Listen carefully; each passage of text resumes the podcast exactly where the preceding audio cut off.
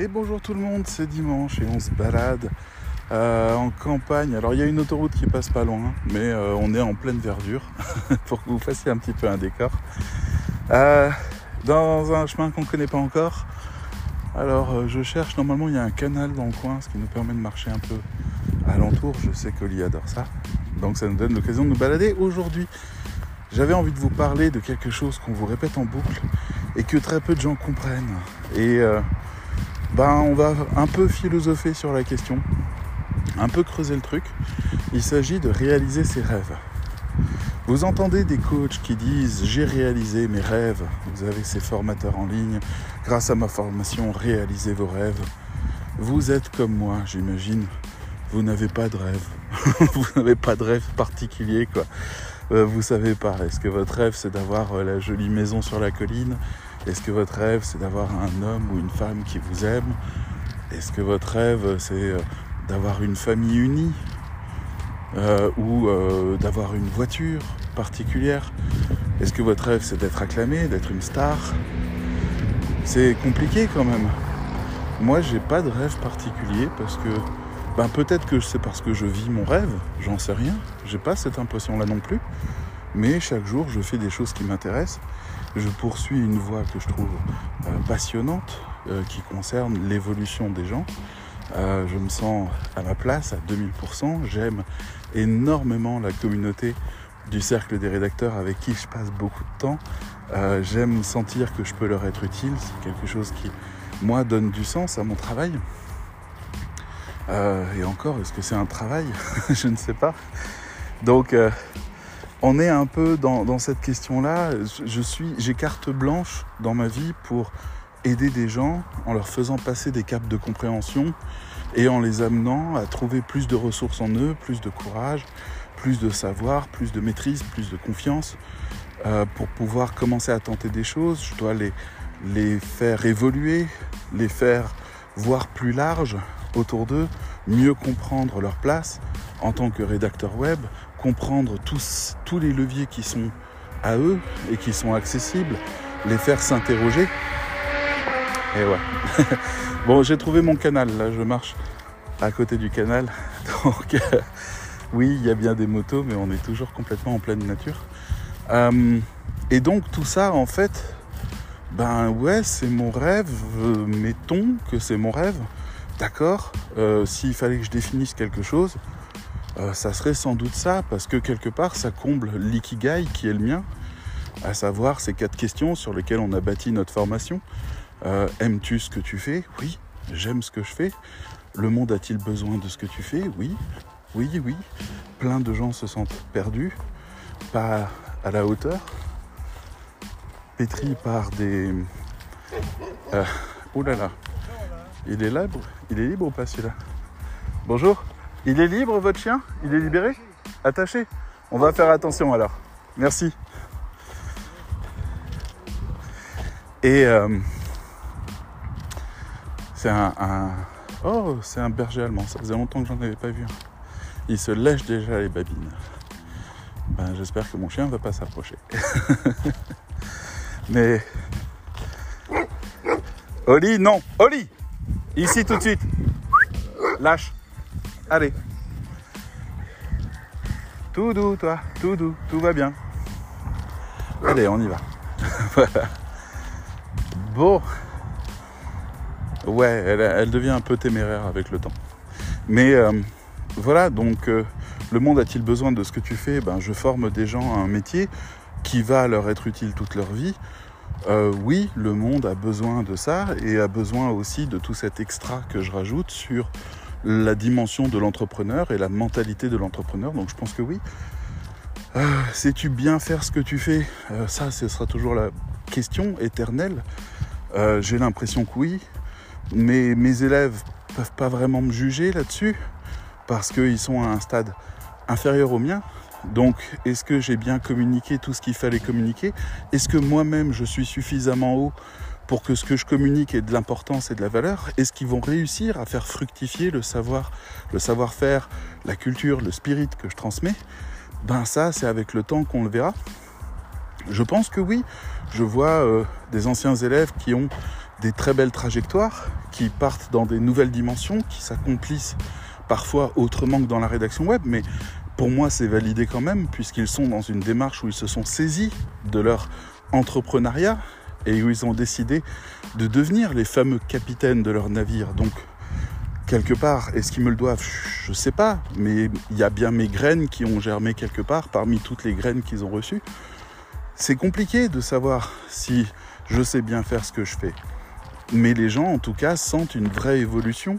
Il y a vraiment des choses différentes qui changent, qui se transforment. Donc je dirais que oui, ça peut aller. Et puis, le monde paye-t-il pour ce que tu fais? Oui. Le métier de la formation est vraiment important. C'est un métier à part qui nécessite, moi-même j'ai déjà été formé, j'ai plusieurs certificats, euh, qui nécessite de se former soi-même pour pouvoir faire ça. Et c'est une valorisation de compétences. Maintenant, là où moi je ne me suis pas arrêté, c'est que j'ai remarqué que les compétences qu'on me demandait d'acquérir ne manquaient de recul.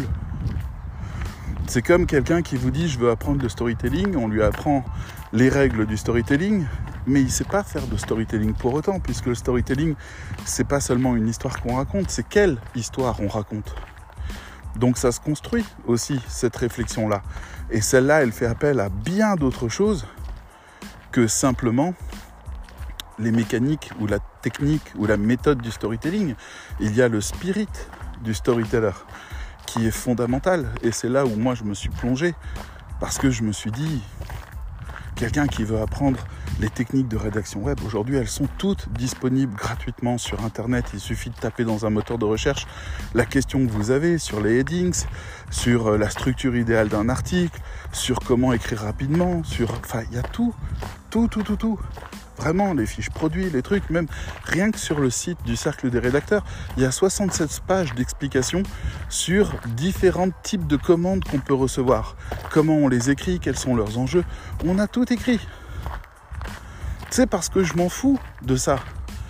Le, le comment tu fais pour avoir... On s'en fout. La question c'est pourquoi. Et c'est là où se porte ma formation parce que c'est tout ce que je peux donner. Le pourquoi, c'est ça qui me semble important. Donc bon, les gens sont prêts à payer pour ça. Donc moi, quelque part, là, à l'heure actuelle, dans mon Ikigai, ben, je suis bien au centre donc j'ai pas cette impression d'avoir des rêves. Mais en même temps, on pourrait dire, bah oui, mais peut-être que tu as le rêve d'avoir euh, une grande maison ou d'avoir euh, beaucoup d'argent, de voyager beaucoup. Ouais, comme tout le monde, on rêve d'avoir tous ces privilèges de la vie, mais ça ce sont des privilèges, c'est pas un rêve. On ne rêve pas d'avoir des privilèges.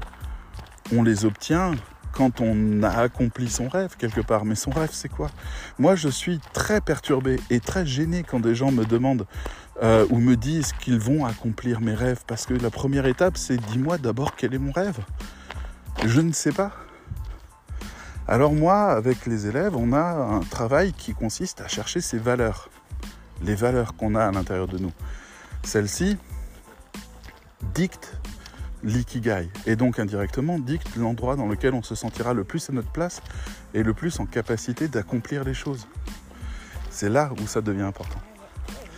Mais euh, l'accomplissement des valeurs pourrait être synonyme de rêve. Ça me va. C'est pas incompatible en termes de sens. On pourrait imaginer que euh, votre rêve à vous, ben, si c'est aller au bout de vos valeurs, ça peut être je ne sais pas, être prof dans une école associative euh, issue d'une ONG dans un pays en guerre pour essayer d'aider comme c'est Mokwene.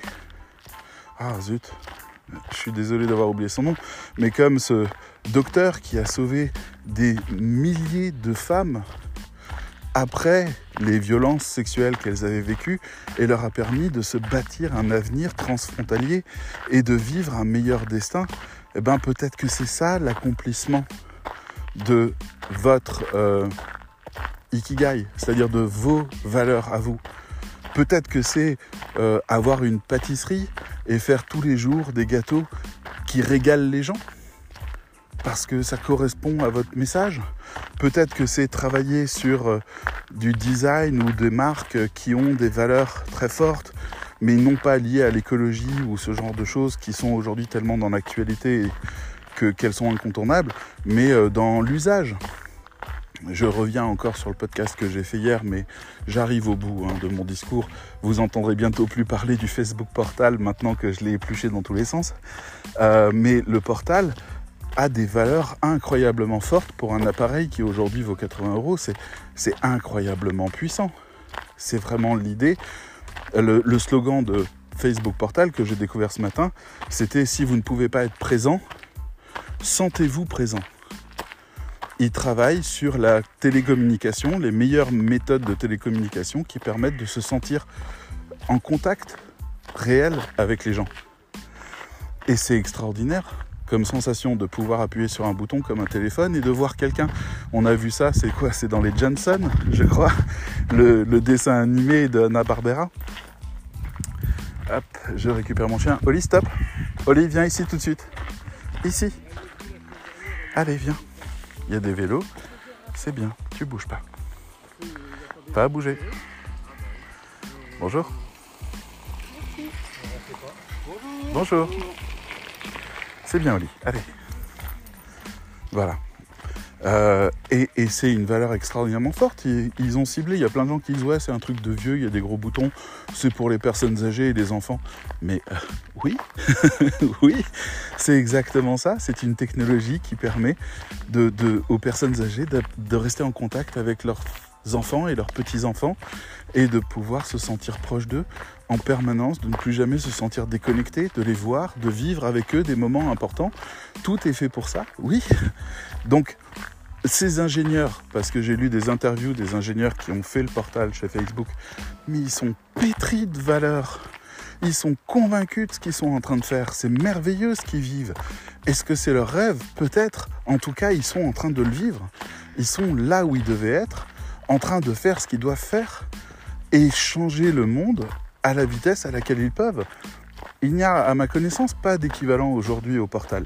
Il y a des tablettes, des assistants, des, euh, des trucs posés sur des supports, des audios, des, des enceintes connectées, mais il n'y a pas un truc qui permet juste de téléphoner, juste de se voir, ce qu'on appelle la visiophonie maintenant. Il n'y a pas. À part le portal. Tous les autres font plus compliqué, c'est autre chose, c'est pas le même délire. Le portal sert à ça. C'est tout. Au début, il servait que à ça. Et puis ça a progressivement, parce qu'il ne trouvait pas son public, parce que les gens ne comprenaient pas le sens de la démarche, parce que bien sûr, on parle d'un nouveau monde, un monde qu'on n'a pas encore connu, un monde dans lequel, oui, on peut téléphoner à quelqu'un en appuyant sur un bouton et en le voyant. Et le fait de le voir, c'est pas gênant, au contraire, ça fait de la connexion, on se sent proche, on se sent lié du fait qu'on se parle pour de vrai. Et voilà, moi aujourd'hui, euh, pendant des, années avec Fleur, on faisait toutes les conférences, enfin toutes les, réunions, on les faisait en audio pour économiser euh, de l'énergie parce que finalement c'est plus agréable par la voix. Depuis que j'ai le portal, désolé pour elle, on fait tout en visio parce que quel plaisir de la voir et de parler avec elle comme si on était dans la même pièce, c'est fantastique. Donc oui, si tu ne peux pas être présent, sens-toi présent. Ressens que tu es présent. C'est ça. Donc, ça peut être ça aussi, votre rêve. C'est quoi votre rêve? On revient sur cette question-là. Je fais plein de digressions, je ramène des éléments dans la conversation qui permettent d'articuler mieux la réflexion. Mais, euh, mais je ne perds pas le fil. Je suis toujours sur cette question de fond qui est, c'est quoi votre rêve? On n'arrête pas de vous le dire. Vous ne pouvez pas vivre sans vos rêves. Moi, j'ai appris des choses, par exemple sur le Big Quit. On a eu un, énorme phénomène aux États-Unis qui arrive en France. Énormément de gens qui démissionnent maintenant pour aller accomplir leurs rêves. Vous savez quoi? Il y a un autre truc qui s'appelle la grande boucle. Ça, c'est la grande démission. Mais il y a un truc qui s'appelle la grande boucle et qui est quasiment équivalent. C'est le fait que un an, deux ans après avoir fait le Big Quit, ils reviennent dans le même domaine dans lequel ils étaient, mais dans d'autres boîtes qui ont des conditions de travail plus confortables, plus agréables. Parce qu'en fait, ils étaient déjà dans leur rêve. Ils étaient déjà en train de faire ce qu'ils aimaient. C'est juste que l'entreprise dans laquelle ils étaient était toxique, ne faisait pas les choses comme ils voulaient, n'était pas alignés sur leurs valeurs. Alors ils se sont dit qu'il fallait qu'ils changent de vie. Mais en fait non. Avec le temps, ils ont fait la grande boucle. Vous verrez, il y a des articles sur le sujet. Et ils retournent à leur point de départ, mais dans d'autres boîtes. Mais ils retournent la plupart du temps dans des métiers connexes aux métiers qu'ils ont quittés. Ils ferment leur euh, boulangerie équitable, leur boulangerie bio, et puis ils retournent dans le marketing, parce qu'en fait c'était ça leur kiff. Et moi j'aime bien les gens qui se cherchent et qui cherchent à trouver leur place. Ça me semble pas mal. Je vais me poser là un instant si je trouve un petit endroit. Voilà. Hop. Ça me semble pas mal ça que, que des gens cherchent leurs rêves et sachent reconnaître quand ils se sont trompés pour revenir vers les choses qu'ils savent faire. Parce que finalement, non, la boulangerie, euh, se lever aussitôt, avoir des machines, enclencher, faire de la bouffe qui part et finalement on ne sait même pas ce que ça devient, euh, avoir l'impression de participer mais de loin à quelque chose, se sentir trop insignifiant encore par rapport aux actions qu'on peut mener, bah tout ça c'était pas ça. Il voulait être acteur, mais il voulait pas être petit acteur. Il voulait être acteur, mais pas acteur pénible. Il y a plein de choses comme ça qui arrivent. Mais il y a des gens qui veulent être boulangers, et c'est ça leur rêve. Donc, comprenez bien déjà que quand on vous demande quel est votre rêve, votre rêve a le droit d'être humble. Il a le droit de, ne pas être spectaculaire. Les enfants ont des rêves spectaculaires. Je veux devenir astronaute comme Thomas Pesquet. Ouais, ouais, je te le souhaite.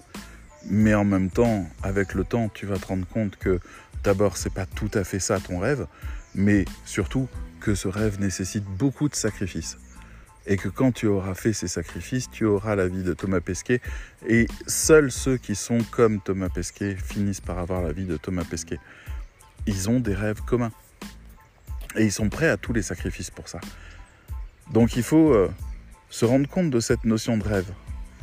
Mon chien qui va boire de l'eau au milieu d'un trou dans lequel il y a de la boue stagnante. Ah oh, mon dieu. Bref. Euh... Mais en tout cas, euh, si vous ne savez pas quel est votre rêve, sachez que vous êtes déjà aujourd'hui sur sa piste. Des études que vous avez pu faire, aux livres qui vous passionnent, en passant par les loisirs qui sont les vôtres, les choses qui vous attirent. Euh, qu'est-ce qui vous fait... Euh, je ne sais pas, j'entendais, il y avait un coach, David Laroche, je crois, je l'avais croisé sur un reel sur Instagram ou un truc comme ça. Euh, dans une espèce de fausse interview où il parlait à quelqu'un hors champ, voilà le truc un peu à l'Apple. Et, et il disait, alors il, il dit jamais des conneries, enfin le, point de départ est jamais une connerie. Ce qui déroule après est trop pétri d'idéalisme et de fausses promesses, mais euh, la base est jamais une connerie. Et donc en fait, il disait, euh, quand un client me dit qu'il ne sait pas ce qu'il veut faire dans la vie, je lui dis, dis-moi, quand tu as passé une journée harassante, et que tu es fatigué et que tu rentres chez toi et que tu n'aspires qu'au calme, si je viens et que je veux discuter avec toi, quel sujet de conversation non seulement ne te posera jamais de problème d'avoir, mais en plus te donnera envie de rester avec moi et d'en parler jusqu'au milieu de la nuit, alors même que tu es fatigué. Quel est ce sujet de conversation qui te donne de l'énergie? Qui te donne de l'envie. Qu'est-ce qui te donne envie de de, passer du temps à creuser, à articuler, à interroger dans tous les sens? Oli, on part dans l'autre sens, tu viens? Allez, viens. Et euh, cette question-là, je la trouve géniale parce que euh, ben, moi, je me souviens de mes soirées étudiantes avec mes amis. Euh, on passait des nuits entières à philosopher ensemble, c'est-à-dire à parler non pas de tout, de rien, mais à creuser les pourquoi de chaque chose. On était fascinés pour ça. On se posait des questions aussi bêtes que euh, pourquoi est-ce que euh, en Chine on utilise de la sauce de soja, au Japon on utilise une autre variation, à d'autres endroits c'est du poisson pourri, à d'autres endroits c'est du pâté de crevettes, euh, hyper salé, et puis ailleurs euh, c'est pourquoi en fait on n'arrive pas à juste, pourquoi on n'a pas tous fait le chemin de trouver juste du sel? Qui a raison dans l'histoire? C'est ce genre de questions qui sont totalement rigolotes et pas très intéressantes. en réalité touche à des questions sur l'évolution humaine et son rapport à l'environnement. C'est pas pour rien que la bouillabaisse euh, de Marseille contient tous les légumes et tous les poissons qu'on trouve dans le coin de Marseille. c'est pas pour rien. C'est pas un, pas un plat qu'on exporte, c'est un plat local. C'est pas pour rien non plus que la choucroute alsacienne euh, est faite à base de choux parce que ça poussait très bien dans le climat alsacien. Et voilà, on est sur les choses qui sont disponibles et on crée de l'art à partir de là. Donc il y a plein de choses qui sont émergentes de ces réflexions-là et qui mènent à comprendre finalement en fait le, sens même de, de l'existence. C'est une question qui me hante. Et quand je me retrouve à devoir enseigner un métier, bah, il n'y avait aucune chance que ce genre de questions de fond, de sens, ne viennent pas happer tout le contenu et lui donner sa forme je ne pourrais pas faire une formation en disant euh, voilà, euh, alors le métier de rédacteur web, vous recevez un briefing, le briefing ressemble à ça, euh, voilà telle partie, telle partie. Non, moi je vais dire cette partie-là dans le briefing sert à comprendre ça, parce que vous comprenez que c'est fondamental de savoir ça. Et cette autre partie s'articule avec celle-là et donne un sens différent. Et donc il faut qu'on ait ces deux éléments-là. Moi actuellement, j'apprends à mes élèves à écrire eux-mêmes le briefing de leurs clients en disant votre client n'est pas compétent pour écrire un bon briefing. Faites-le vous. Si vous faites le briefing, le client sera ravi de voir qu'il a été compris. C'est ça le plus important pour lui. Donc c'est là-dessus qu'on va travailler. Et euh, moi je me pose beaucoup cette question-là de pourquoi les choses. Pourquoi euh, on me demande de faire des headings, des H1, des H2, pourquoi on me demande de placer le mot-clé là, la coque là, pourquoi Pourquoi je n'arrive pas, moi, à me limiter à faire le truc sans savoir pourquoi Parce que 9 fois sur 10, je me plante si je ne sais pas pourquoi. Mais à partir du moment où j'ai le sens, bah, toute mon intelligence se déploie pour obtenir ce que le sens promettait. C'est ça qui va m'intéresser le plus. Moi, si vous voulez que je sois mauvais, vous me dites Étape 1, tu fais ça. Étape 2, tu fais ça. Étape 3, tu fais ça. Étape 4, tu fais ça. Vous pouvez être sûr que ça va être mal fait. Pas parce que je vais pas être rigoureux, mais parce qu'en fait, je vais, vais pas comprendre ce que je fais. Donc en fait, je vais me dire, ah ben ce mot-là, peut-être que je peux mettre celui-là, peut-être, et puis celui-là, peut-être tel autre. Et puis il me demande de faire ça, mais qu'est-ce que je dois faire? Je suis paumé. Mais par contre, dites-moi, on a un texte qui a pour but de faire ça parce qu'il rentre dans telle stratégie et tu comprends, la personne, elle va vivre ça, ça, ça, ça. Et voilà le texte qu'il faut. Et donnez-moi zéro consigne. Et là, je déploie absolument tous mes talents pour faire ce qui peut se faire de mieux à cet endroit-là parce que j'ai compris le pourquoi. Et le pourquoi, c'est ça, le rêve dont les coachs parlent. Les coachs, ils font simple. Quand ils vous disent euh, accomplissez vos rêves, il vous parle de trois choses. Il vous parle de la vie que vous n'êtes pas en train de mener et qui vous frustre. On en est tous là. Hein. Il y a une vieille expression qui dit l'herbe est toujours plus verte ailleurs. Donc oui, ça nous frustre. Et on rêve d'avoir une meilleure vie et on voit ça sur les réseaux sociaux et on ronge notre frein en observant à quel point Kim Kardashian a une vie cool. Ouais, bah, Kim Kardashian, le jour où, où elle a un accident et que son visage est défiguré, vous l'entendrez pleurer réellement. Hein. Donc, euh, je lui souhaite pas. Je suis désolé. Je me rends compte que ça peut paraître horrible. C'est pas ça. Ce que je veux dire, c'est qu'en fait, tout dépend. Tout dépend tellement de son apparence. Tout son empire dépend tellement de son apparence que qui, est articulé autour d'autres valeurs, d'autres choses, qui est censé être inspirant, qui est euh, voilà, qui est complexe. Euh, mais tout dépend tellement de ça que ça peut s'effondrer et que c'est une peur, à mon avis, permanente de Kim Kardashian. De voir ce trésor qu'elle a eu euh, s'échapper. Euh, j'ai entendu aujourd'hui, il y a un podcast qui s'appelle Thune, T-H-U-N-E-S, ou T-H-U-N-E, euh, la thune, l'argent. ils viennent de sortir une série sur une influenceuse qui explique ce qu'est le métier d'influenceur. Et à un moment donné, elle aborde son physique. Elle dit oui, je sais que je suis plus mignonne que la plupart des filles, et je sais que sur, sur Instagram, c'est une vraie plus-value que c'est vraiment un truc qui va apporter plus de cachet, que je vais avoir plus de, sponsors, que je vais avoir plus de, contrats, de publicité, plus de choses comme ça, du fait que je suis plus agréable à regarder que d'autres. J'en ai conscience et, euh, et c'est compliqué de, de, gérer ça en plus de tout le reste. Et en plus, elle, elle fait du droit, du féminisme. Enfin, je vous conseille ce podcast. Il y a trois volets de 20 minutes.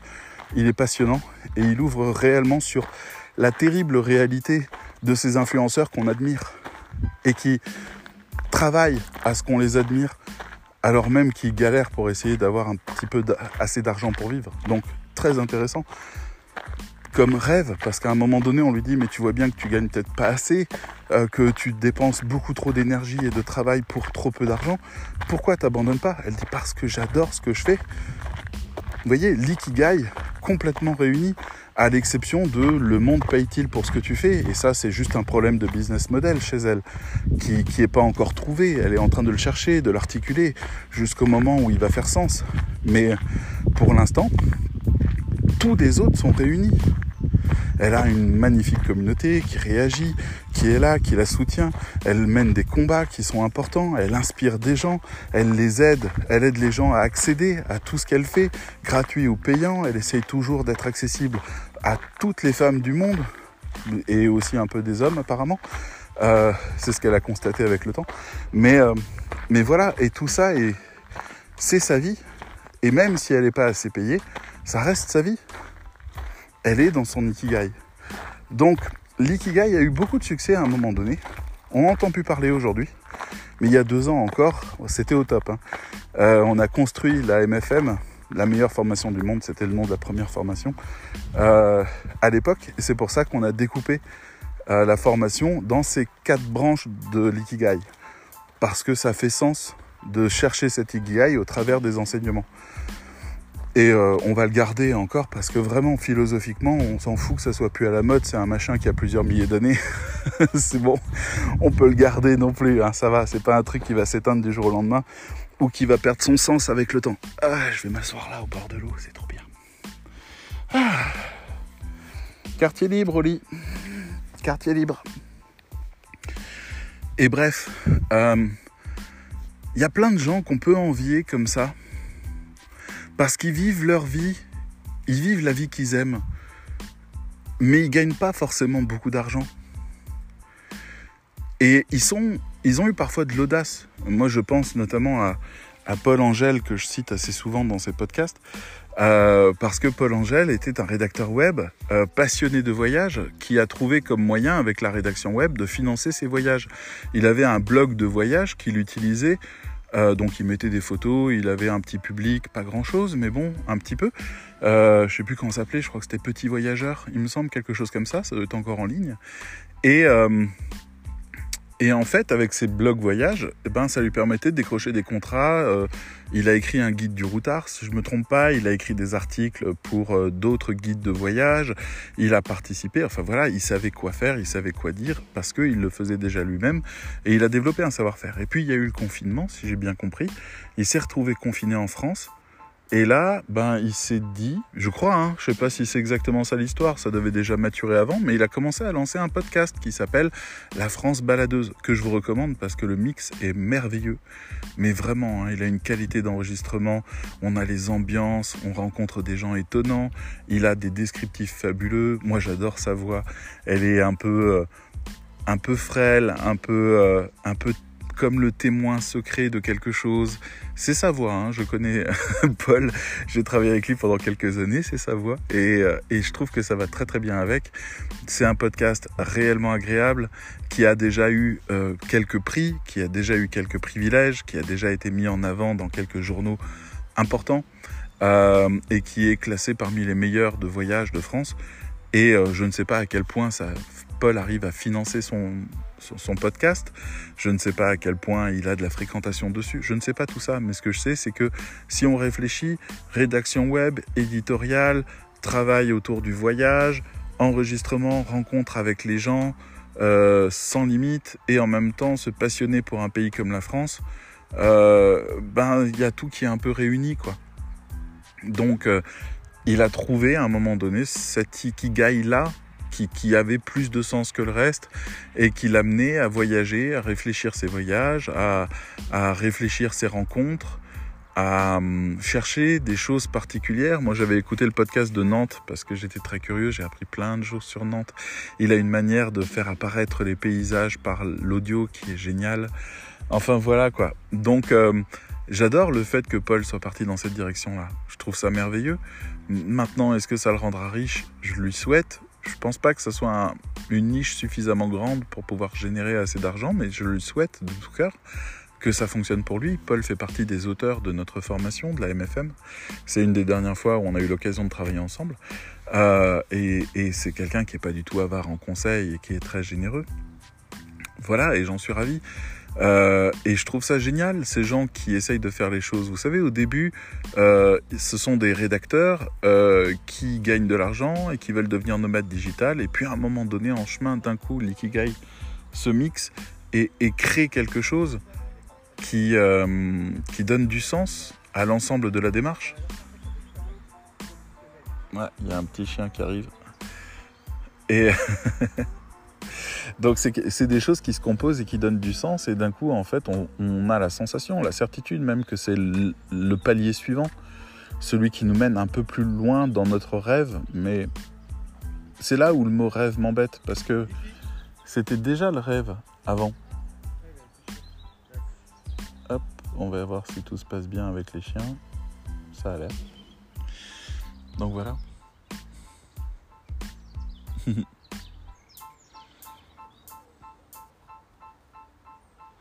Bref. Voilà. Oli, stop Oli Oh, laissez-la jouer, il faut rien. Oui, oui, je sais.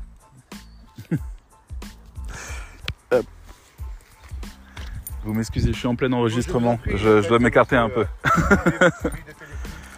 Euh, non, enregistrement d'un podcast. Je suis en direct. bon. Alors, euh, bon, je m'éloigne un petit peu parce que le monsieur il avait décidé de rester à côté de moi. Euh, donc, le sens en fait de tout ça, de cette question du rêve. Ah, Oli qui continue.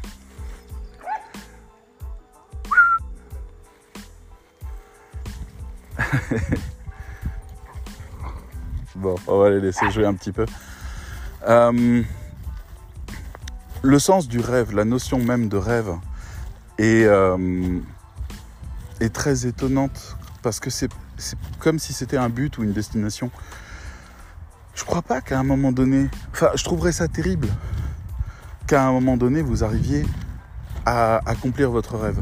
Euh, moi j'aime bien, il y a une notion dans l'ikigai en fait, j'avais commencé à lire des trucs là-dessus et j'étais tombé sur des paroles sages, des trucs qui étaient gravés sur des pierres au Japon, notamment à propos de ça. Et il y avait une recommandation qui était ne trouvez pas votre ikigai trop tôt dans la vie, euh, sinon vous ne saurez plus quoi faire du reste de votre existence.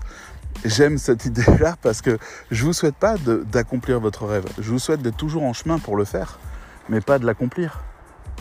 Euh, parce que qu'est-ce qu'il y a après? Une fois que vous aurez accompli votre rêve, il n'y a plus rien après. Donc cette notion de rêve est absurde en soi parce que ça c'est une situation qui n'arrive quasiment jamais. Il y a des gens qui veulent devenir millionnaires, une fois qu'ils sont millionnaires, ils veulent devenir milliardaires. On continue le chemin, on continue l'exploration, on ne se prive pas de vivre l'aventure parce que c'est, on parle d'une aventure dans laquelle euh, l'aventure nous passionne. C'est ça le rêve dont on nous parle. Donc si vous tombez sur des coachs qui vous promettent de réaliser vos rêves, ben entendez par là, ils vont idéalement travailler sur vos valeurs, vous permettre de comprendre ce que vous voulez vraiment dans la vie, ce qui fait vraiment sens pour vous, ce qui vous plaît vraiment, et euh, vous accompagner après sur les premiers pas de la réalisation de ce projet-là. Voilà, mais, mais des choses qui matchent avec tout ce que vous êtes. C'est ça le plus important. Si vous n'avez pas ça, vous n'avez rien. Si votre rêve, enfin je sais qu'il y a des gens qui sont lancés en série là avec les formations blogging euh, de Sir euh, Olivier euh, Roland.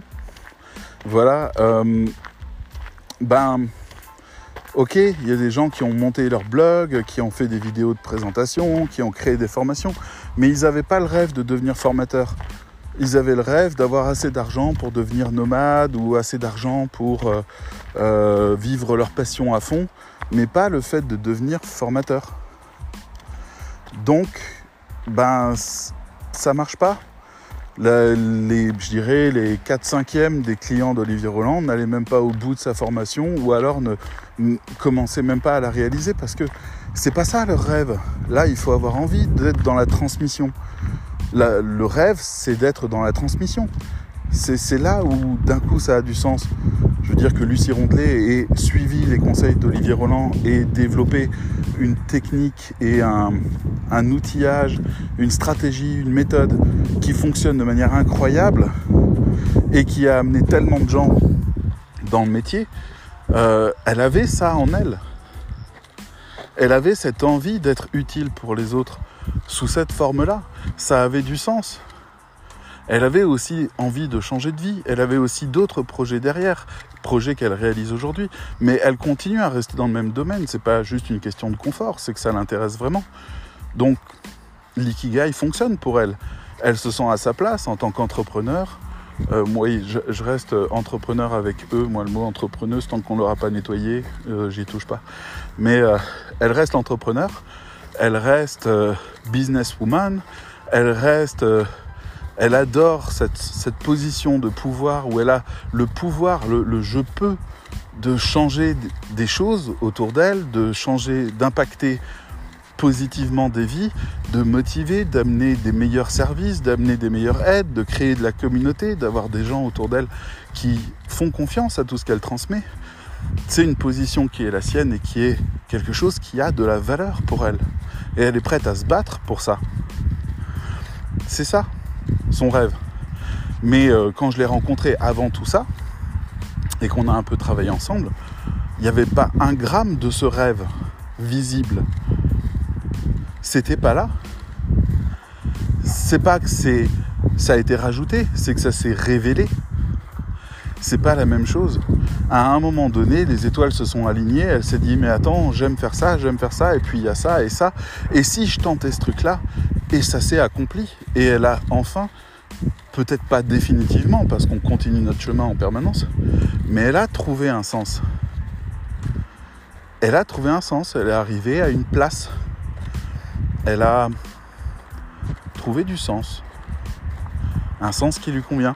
Donc est-ce que on aurait pu dire à Lucie Rondelet avant avant la rencontre avec Olivier Roland, avant tout ça, avant tous ces, événements qui l'ont amené à penser ça, est-ce qu'on aurait pu lui dire, hé, euh, tu vas euh, devenir formatrice? Je crois pas. Je crois qu'elle aurait dit, ben non, je suis vraiment pas à ma place si je fais ça. C'est pas mon rôle qu'est-ce que j'ai à enseigner, qu'est-ce que j'ai à faire. Et puis quand elle s'est rendue compte ben, du massacre des rédacteurs web, de l'incompétence du milieu et du fait qu'on les maintenait volontairement dans l'incompétence, et du fait que personne n'occupait la place de formateur, que les rédacteurs web étaient si insignifiants, que personne ne se souciait même de les former, tellement ils étaient rien, eh ben elle a pris la place. Peut-être au début par opportunisme, en se disant que c'était un créneau, parce qu'Olivier Roland disait il faut étudier le marché, s'il n'y a pas de marché, n'y allez pas, mais s'il y a un marché, prenez-le. Peut-être que c'était ça, mais en tout cas, elle s'est complètement révélée aujourd'hui là-dedans. Donc c'est très intéressant, les chemins qui nous mènent à nos rêves.